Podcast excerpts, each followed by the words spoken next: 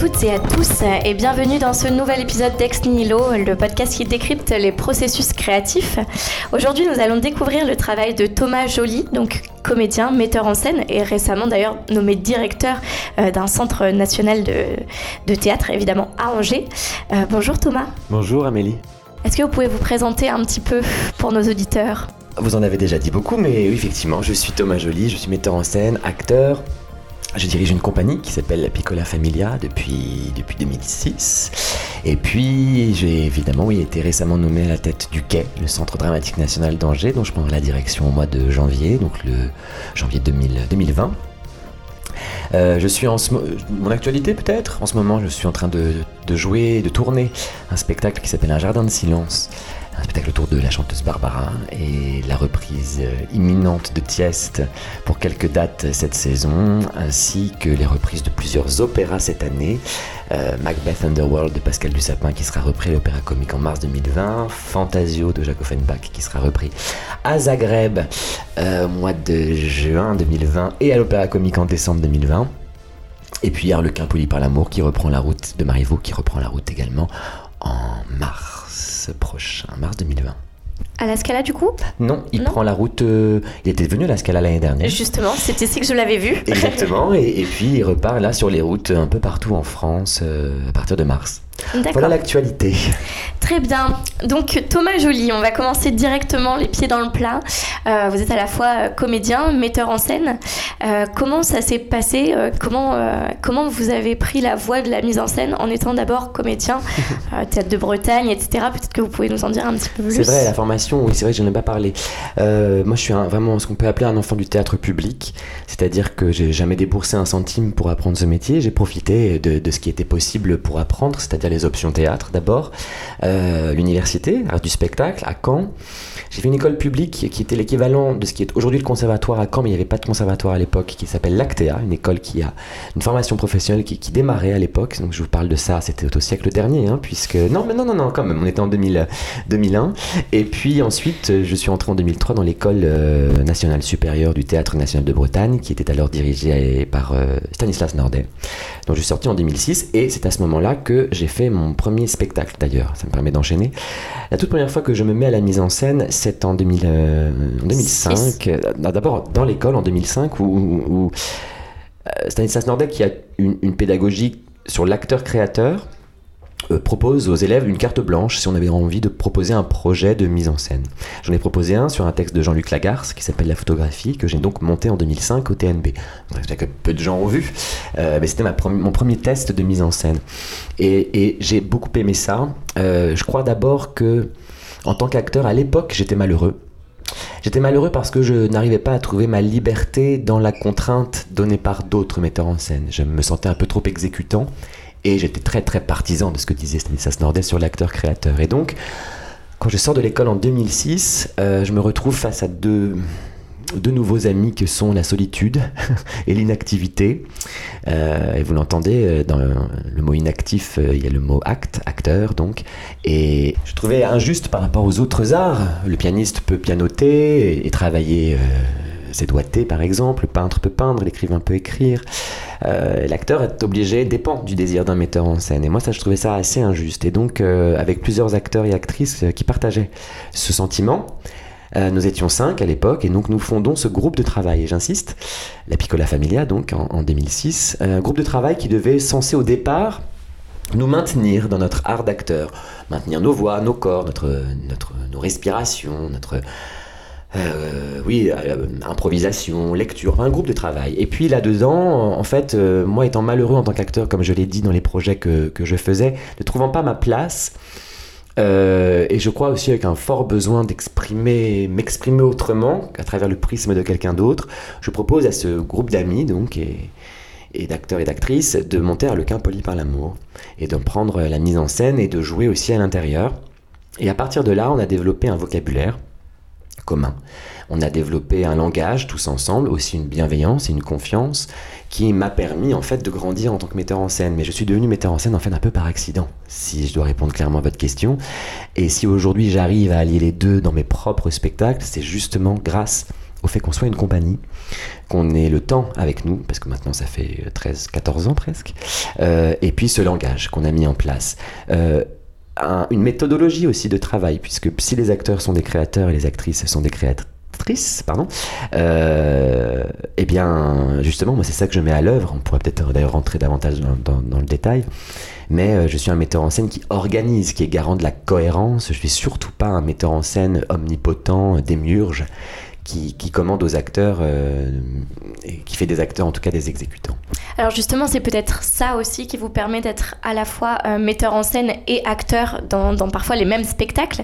Euh, c'est quand même une, question qu'on peut se poser en fait. Comment est-ce qu'on fait pour avoir à la fois la vision globale, si je puis dire, du metteur en scène, tout en étant soi-même acteur sur scène? Vous savez, le metteur en scène, si on reprend un peu l'histoire de ce métier, est quand même, est quand même le dernier arrivé dans l'histoire du théâtre.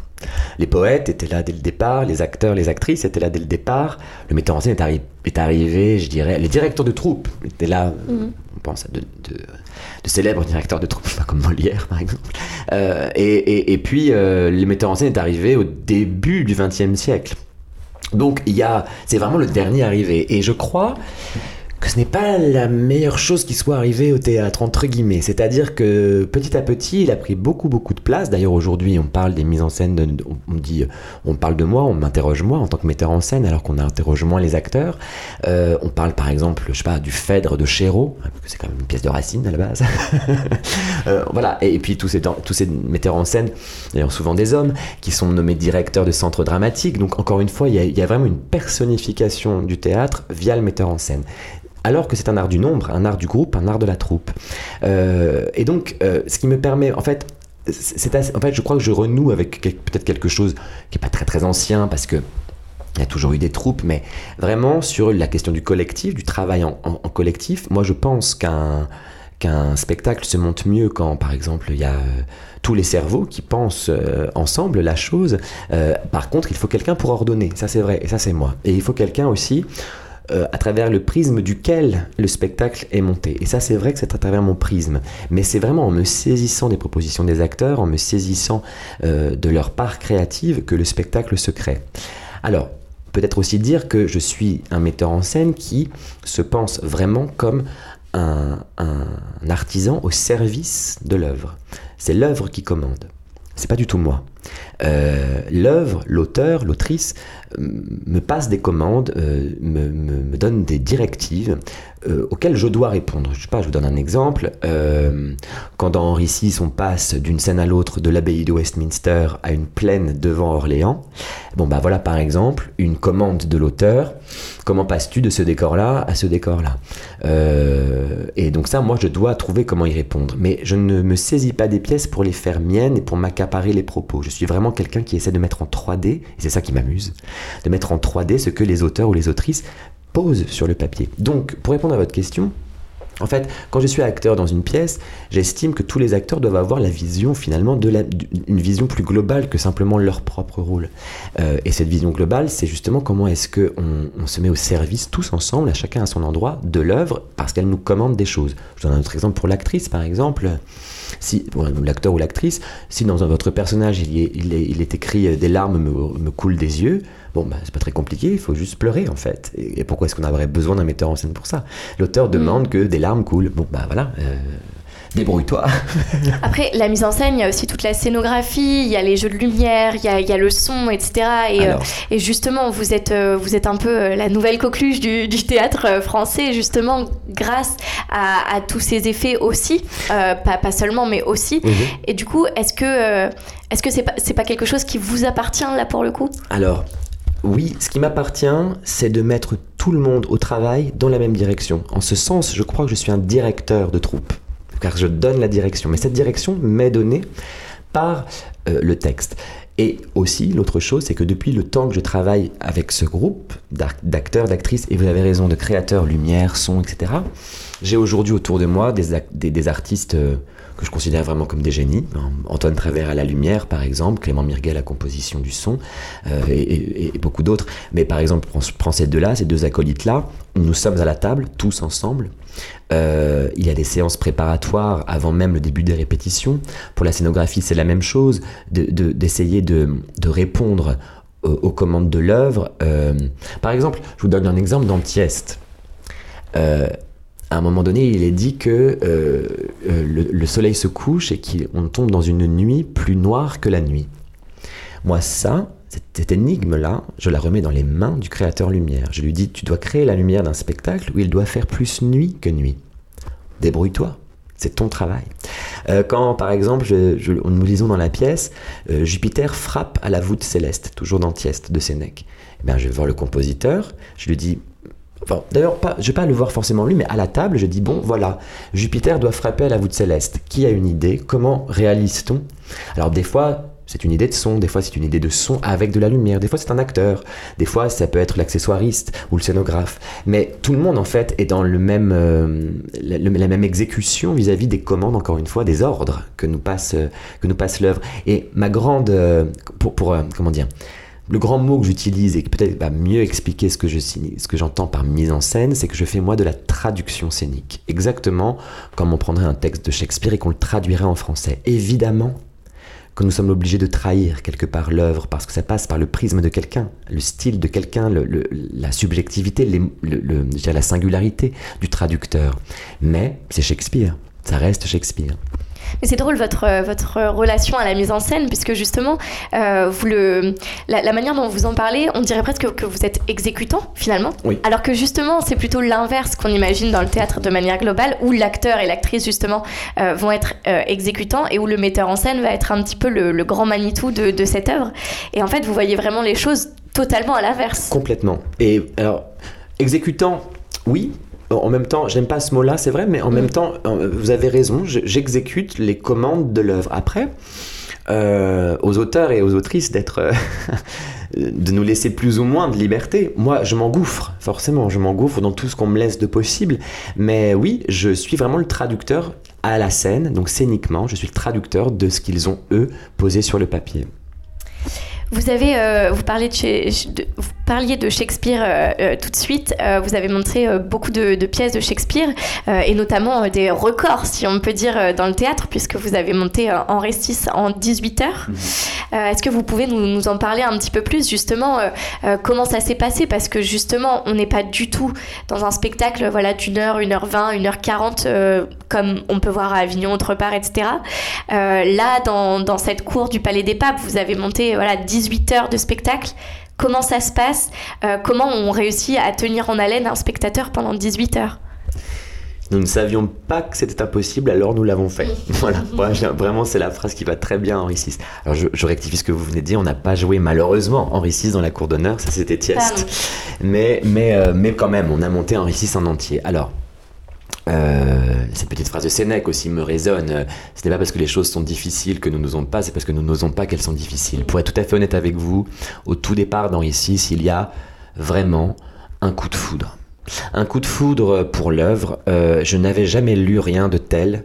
Je je ne savais pas que un auteur dramatique. Je connaissais Shakespeare avec Roméo et Juliette, Hamlet, Macbeth, mais j'ignorais qu'il y avait dans les pièces un peu plus cachées, un peu un peu moins connues de, de Shakespeare, une œuvre aussi tentaculaire avec autant de possibilités, de registres, de décors, de personnages, des enjeux, autant de dialogues, autant de matière à jouer euh, et, et, et de défis de mise en scène. Vraiment, je, suis tombé en amour fou de, cette œuvre. Et comment vous dire À partir du moment où on a le désir de monter un, spectacle, enfin une pièce, je ne peux plus aller contre. Je ne pouvais plus aller contre, exactement comme quand je tombe amoureux dans la vie. Euh, je ne peux pas nier ou taire ce sentiment. C'est exactement la même chose. Donc j'ai lancé l'affaire au départ un peu bah, sans savoir, hein, en 2009, euh, et la finalité de la mise en scène, est on a abouti en 2014. Donc ça a pris 5 ans. 5 euh, ans euh, pendant lesquels, en fait, on avançait petit pas à petit pas, acte après acte. Il y a 15 actes en tout, donc voilà. Et, jusqu'à jusqu'à cette œuvre complète, donc on a joué à Avignon le 21 juillet 2014, pour la première fois en 18 heures d'affilée. Et là, ce qui s'est passé, c'est d'abord que ça existait, ce qui était quand même une chose inouïe, mais surtout, et vous avez raison de parler de la, de la temporalité, de la durée des spectacles, c'est qu'on était dans quelque chose qui était complètement, alors pas nouveau, mais à mon avis très ancien, parce que rappelons-nous que les, antiques, par exemple, euh, banalisaient des semaines entières pour le théâtre, et les gens n'allaient pas travailler, etc. Mais là, nous passions acteurs, techniciens et spectateurs et personnel du lieu, un temps de vie partagé. ça, c'est une chose, une émotion inouïe. Euh, que j'ai connue, que j'ai goûté, euh, qui me manque affreusement, euh, bien que je suis très ravi de jouer dans d'autres formats, mais vraiment, à un moment donné, nous passions un temps de vie ensemble. On ne venait pas simplement voir Henri VI, on, venait passer sa vie devant une histoire. C'est pas du tout le même rapport. On connaissait ses voisins, on mangeait ensemble. Euh, enfin, je parle des spectateurs. Des fois, des gens s'endormaient, se réveillaient. Bref, la vie continuait. Parce qu'on pourrait aussi parler de la mortification du spectateur. Ça, c'est une donnée au, fil des siècles. Euh, le spectateur d'abord était debout, à ciel ouvert, puis on l'a assis dans des salles. Non, d'abord, d'abord on l'a laissé debout, mais dans des salles fermées. Puis on l'a assis, puis on l'a parqué avec certaines catégories de places. Et puis ensuite, on lui a dit de, on l'a mis dans le noir, ce qui n'était pas le, le, noir dans la salle. C'est, il y a deux, trois siècles, pas deux siècles peut-être. Je crois que c'est Voltaire d'ailleurs. Euh, même pas. Je crois que c'est encore plus récent que ça. Bon, après on lui a dit euh, ne prenez pas de photos, éteignez vos téléphones portables, ne toussez pas, allez aux toilettes avant. Alors que quand on va voir par exemple une pièce de Shakespeare au Globe aujourd'hui, moi je me souviens avoir vu Henri IV là-bas où je suis sorti prendre une bière et je suis rentré avec ma bière, regarder debout euh, le spectacle. bon, donc oui, il y a une mortification du spectateur qui euh, est très belle pour le rapport au texte, le rapport peut-être même un peu sacré quelquefois qu'on peut avoir à des spectacles ou à des démarches artistiques, mais la question du, vivant, euh, là, elle reprenait ses droits. Euh, parce qu'au bout de 24 heures, enfin au bout de 18 heures, si vous voulez, même au bout déjà de 3-4 heures, il y a certaines comment dire, bornes qui, qui tombent. Quoi. Il y a mhm. certains. Bon voilà, ça c'était la question de la représentation. Après sur le montage de tout ce spectacle, il faudrait qu'on passe euh, beaucoup de temps ensemble pour se raconter tout ça. Mais ça a vraiment en fait été une euh, voilà petit à petit, acte par acte, avec vraiment euh, jusqu'au bout, hein, jusqu'au bout, on ne savait pas si on pourrait le faire, si on allait y arriver, si, les gens resteraient aussi. Ça on ne savait pas, mais on y allait parce que on était guidé moi par mon fort désir et puis parce que j'ai réussi et j'ai eu la chance d'avoir une équipe technique et artistique complètement dévouée à ce projet pendant 5 ans. Et quand vous lisez des pièces, quelles qu'elles soient, hein, pas forcément Shakespeare, euh, est-ce que déjà vous pensez à des choses, vous vous dites tiens là je, vois bien ce truc, même, s'il n'y a pas le désir de la mettre en scène, est-ce que ça vous arrive euh, d'avoir ce, truc de ah je vois trop bien ce truc euh alors oui, il y a, moi j'ai un rapport en fait cérébral à la lecture. moi je, je, c'est très très très imagé hein, quand que je, quoi que je lise.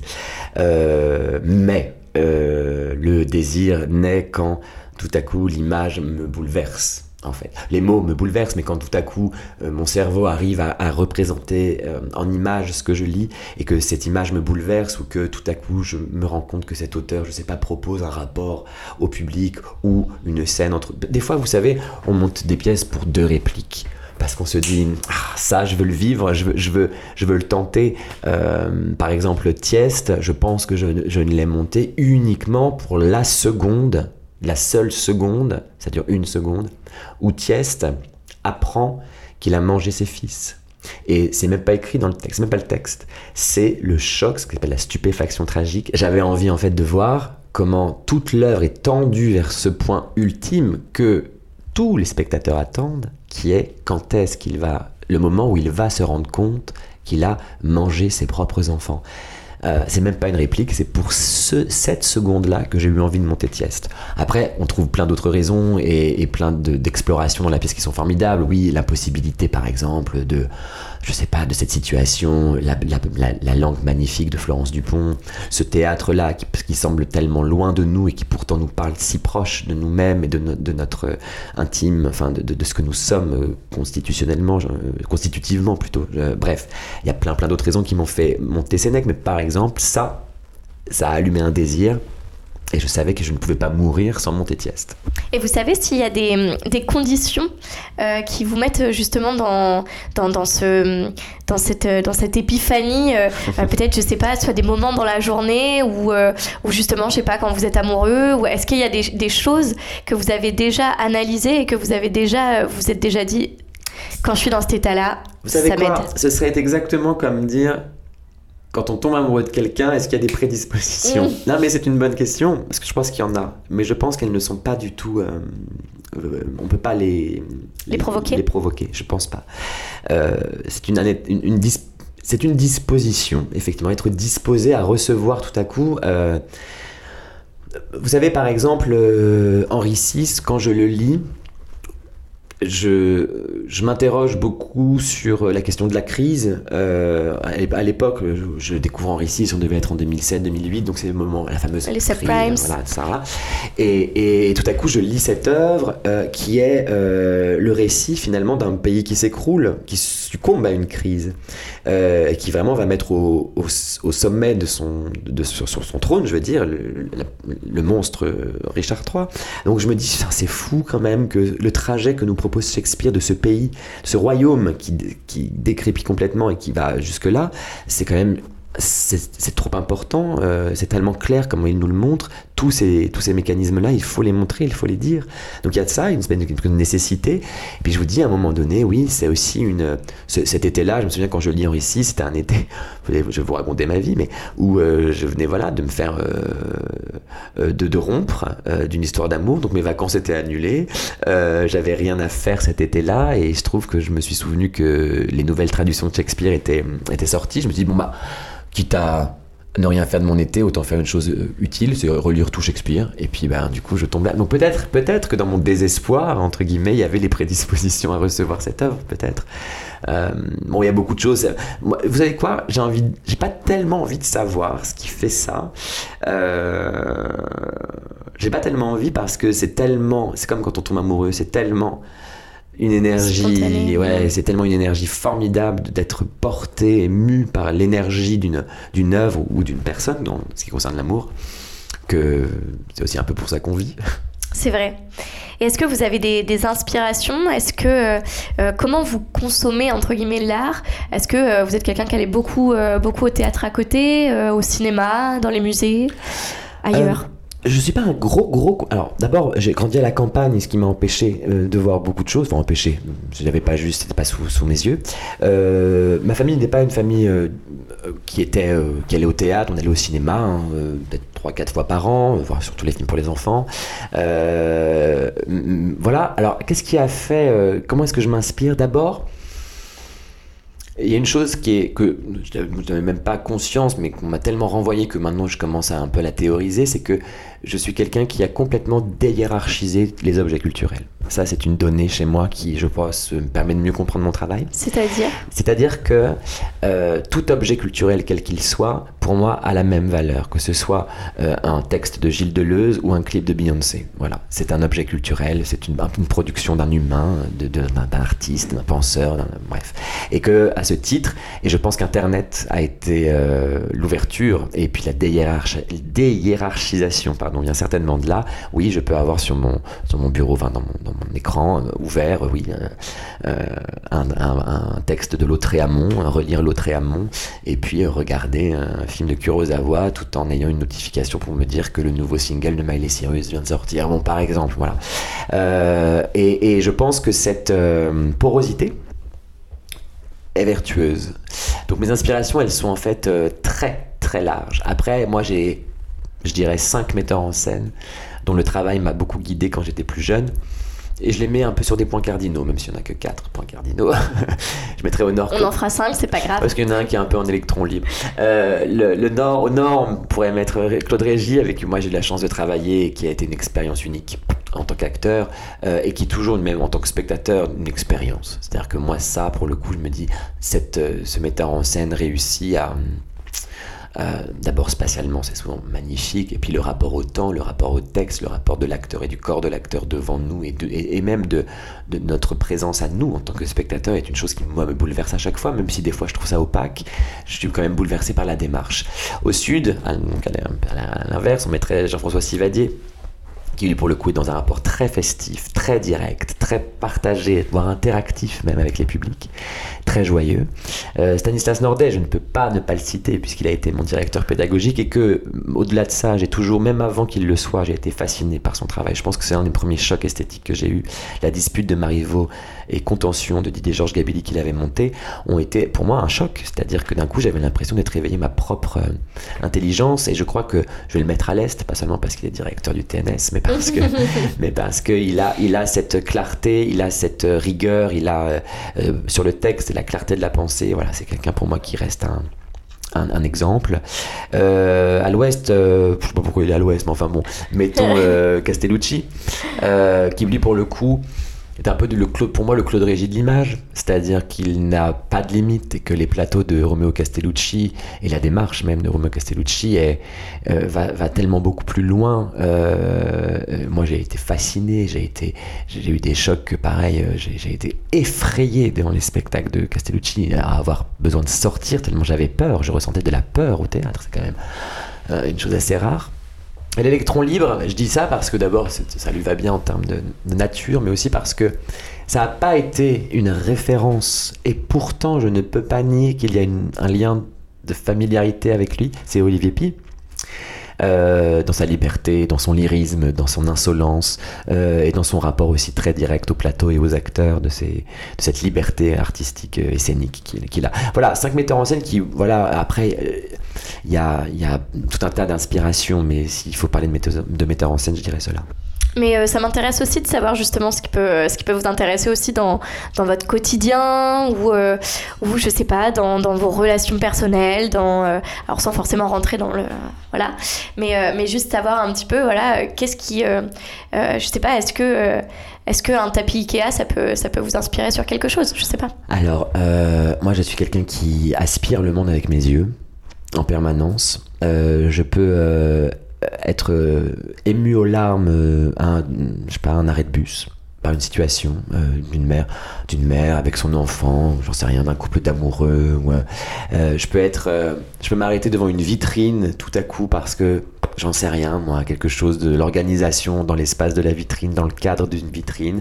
Je, j'ai eu une grande période où j'allais au musée un peu comme ça de manière solitaire à errer dans les musées à, aérer ou bien ou alors à me forcer à me mettre devant des œuvres et à, et à attendre que cette œuvre euh, me parvienne parce que pas forcément tout de suite.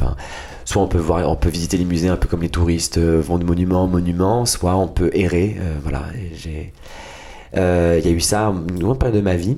La musique tient une place très très importante parce que pareil elle, me, lance mon imaginaire immédiatement. Je pense que ça, c'est à cause de ma mère. Euh, parce que ma mère, le premier film qu'elle m'a emmené voir au cinéma, c'est Fantasia. J'ai dû avoir 3 ans et j'ai été traumatisé. Traumatisé, parce que Fantasia, je l'ai revu euh, un peu plus, plus vieux. C'est juste c'est affreux.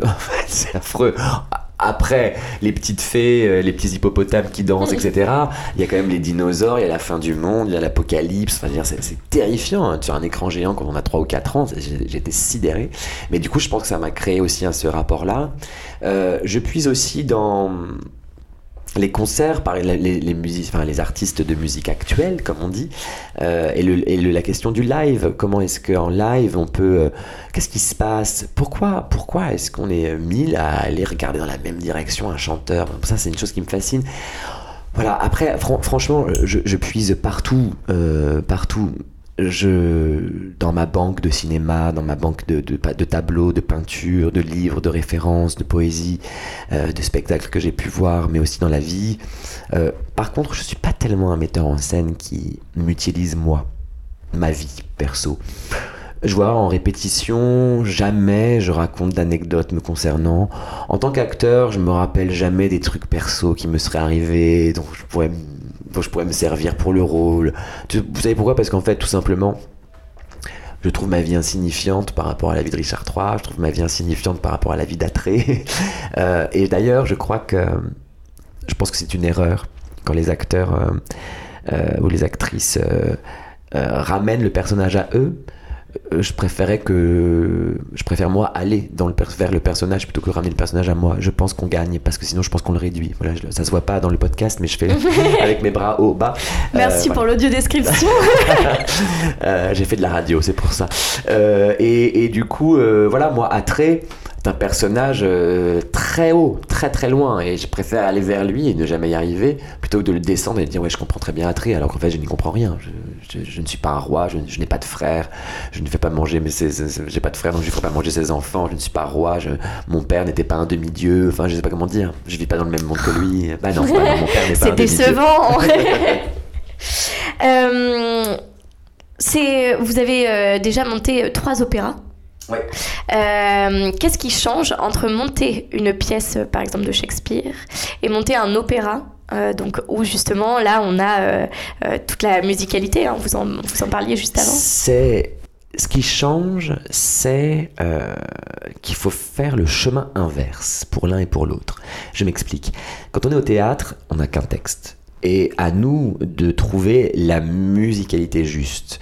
Alors, je suis pas du tout quelqu'un qui travaille sur la musicalité, mais la pensée a un rythme, la pensée a un corps, la pensée a une, force vocale.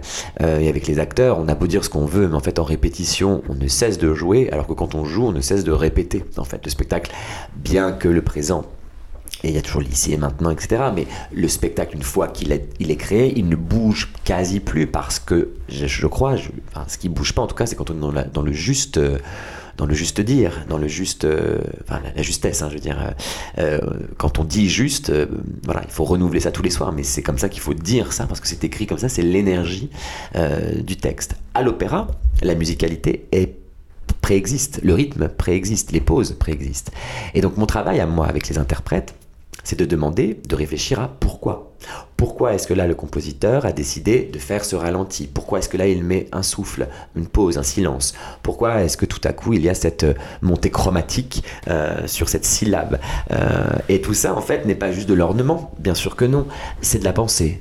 Alors au final, au théâtre c'est de la pensée mise en voix, mais à l'opéra c'est la même chose. Simplement la musicalité, elle n'existe pas, elle ne préexiste pas au théâtre, il faut la trouver, et la trouver de manière juste. À l'opéra, elle préexiste et il faut comprendre pourquoi. C'est un peu comme ce vieux jeu Géopardy, mais ça, vous n'étiez pas né certainement. euh, quand, vous avez euh, décidé de vous lancer, comment ça a été pris dans, votre entourage? Parce que voilà, on, connaît un petit peu euh, tout ce qui est euh, aspect créatif, etc. les gens peuvent être très, comment dire, décourageants parce que voilà, c'est des métiers très concurrentiels, l'intermittence du spectacle, etc. Comment ça a été reçu autour de vous Très bien. Et de toute façon il y avait guère le choix en fait. non mais ce que je veux dire par là, c'est que évidemment que mes parents étaient inquiets parce que j'avais choisi de faire un métier qui n'était pas entre guillemets sûr.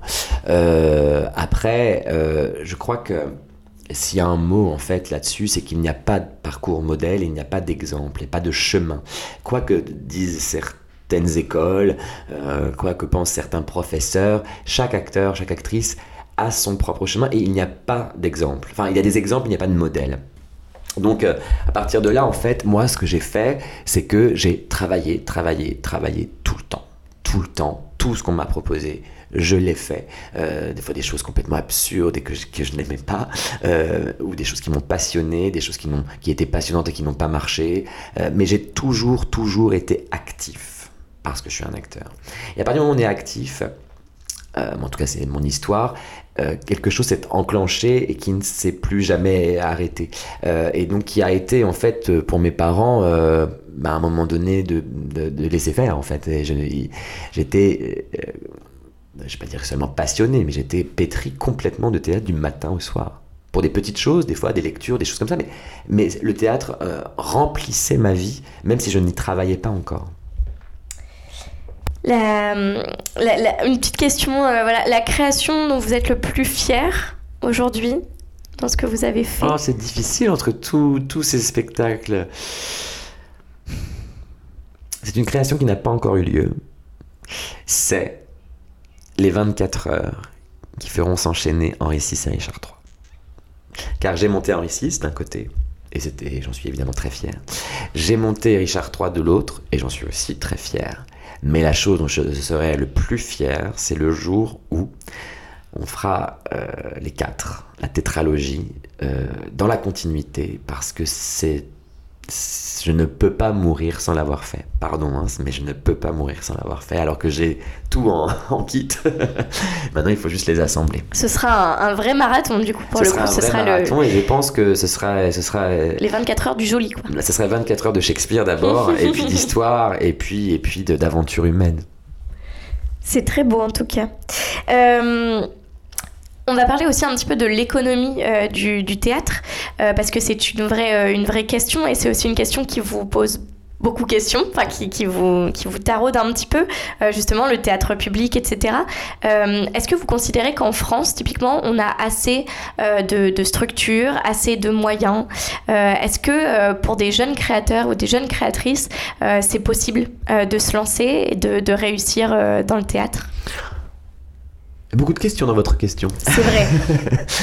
Alors, d'abord, reconnaissons quand même qu'en France, une chose incroyable a été faite, une politique culturelle incroyable qui est celle de la décentralisation, qui est unique, euh, et qui unique au monde, et, qui permet quand même aujourd'hui, rappelons-le, que n'importe où, peu importe où on habite en France, on a forcément un théâtre public à moins d'une heure de chez soi, qui pratique des prix euh, attractifs, accessibles, euh, et que ça, c'est une, c'est une, comment dire, une c'est exceptionnel, voilà, exception culturelle.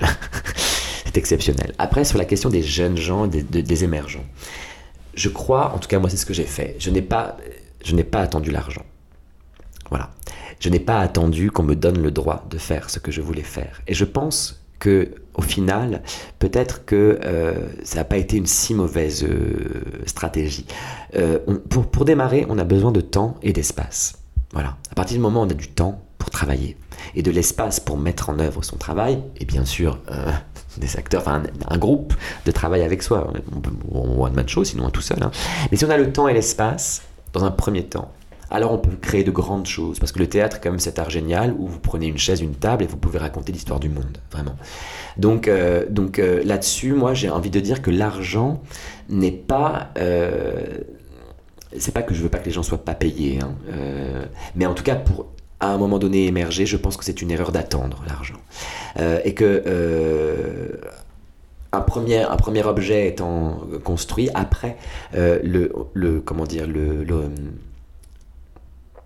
fonctionnement de, sub, de subvention, etc., s'enclenche. Mais il faut forcément au départ un premier objet. Nous, à Arlequin, je vais vous dire une chose très très concrète, on l'a monté avec 500 euros en 2006, 500 euros. On découpait des nappes en papier pour faire des confettis et des couvertures de survie parce que je voulais des confettis dorés. Donc on allait acheter des couvertures de survie, on les découpait nous-mêmes en faisant des italiennes. Euh, l'une des actrices euh, avait une passion couture à l'époque, donc elle a cousu euh, des pans de rideaux, de draps. C'était des draps blancs de lit, enfin dire de la literie, qu'elle a cousu ensemble pour faire ce rideau blanc. on a pris du gaffeur pour écrire dessus Harlequin poli par l'amour, ce qui a donné la police qu'on retrouve souvent dans mes spectacles, qui est en fait du, du gaffeur tout simplement. Et et l'utilisation de ce gaffeur, parce qu'on n'avait pas beaucoup de rouleaux, euh, c'était donc d'écrire Harlequin poli par l'amour avec le moins de bâtons possible, donc le moins de gaffeurs possible, et ce qui a donné cette police aussi. Donc ça, c'était de l'économie. On n'avait pas de projecteur, on avait quatre projecteurs. J'en ai mis j'en ai mis deux en rouge, deux en vert, parce que c'était les seules gélatines qu'il y avait dans le lieu. Et j'ai dit, bah, on ne va pas pouvoir s'éclairer qu'avec ça. J'ai levé les yeux, j'ai vu dans la cuisine où on était en train de, de manger qu'il y avait une ampoule suspendue je dis bah ça, ça coûte pas cher les ampoules et puis on peut fabriquer nous-mêmes avec des, du fil, des, douilles, etc. Voilà. Et puis on les a suspendus un peu, un peu partout. On a trouvé comment les suspendre et on a créé ce spectacle qui vraiment coûte rien du tout. Euh, bien sûr qu'après on est rentré dans le réseau, mais on avait cet objet, on est venu dire bonjour avec ça. Voilà. On va, on va clôturer parce que, parce que Thomas Joly, vous êtes très attendu, vous êtes quelqu'un de très prisé. Euh, juste si je, si je pouvais donner euh, une, euh, une dernière question, la transmission est très importante pour vous. Vous faites beaucoup de médiation culturelle pour aller très vite. Je pense à Henri VI qui a été adapté de, de plusieurs manières et Richard III aussi, avec un container, etc. On va, voilà, vous pouvez tout retrouver sur Google pour nos, nos, auditeurs et auditrices puisqu'on n'a pas le temps de, de développer. à quel point la transmission est est importante pour vous, Thomas Joly Je ne peux pas penser mon métier sans accoler deux mots qui sont pour moi euh, indissociables, populaire et exigeant. Je ne peux pas les dissocier.